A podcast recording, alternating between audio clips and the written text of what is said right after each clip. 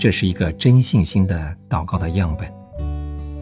许多时候，我们所求的，并不是神所应许的，因此，我们一时不会明白我们的祷告是否合乎神的旨意。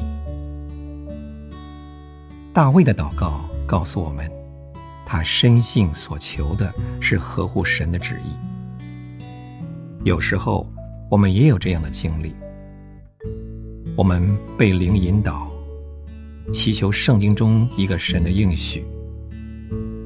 在这个时候，我们只需要带着信心，用手指着那个应许，要求神说：“求你照你所说的而行。”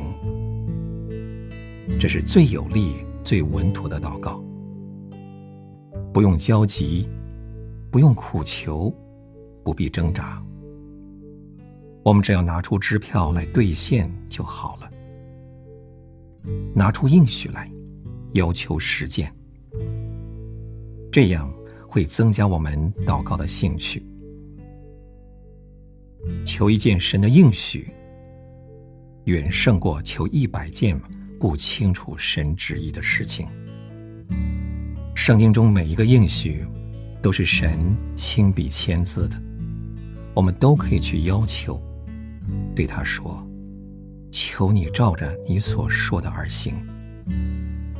求你纪念向你仆人所应许的，那叫我有盼望的话。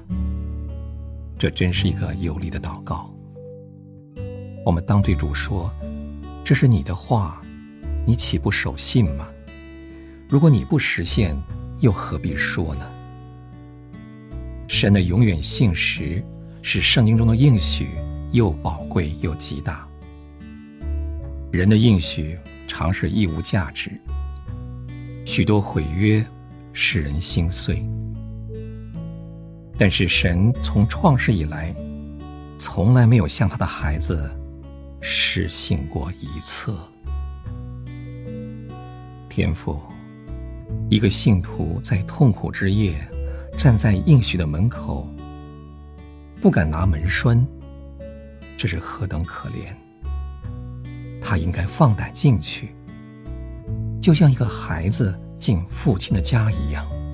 主啊，你的每一个应许都是建立在四个根基：你的公义、你的圣洁、你的恩典、你的真实。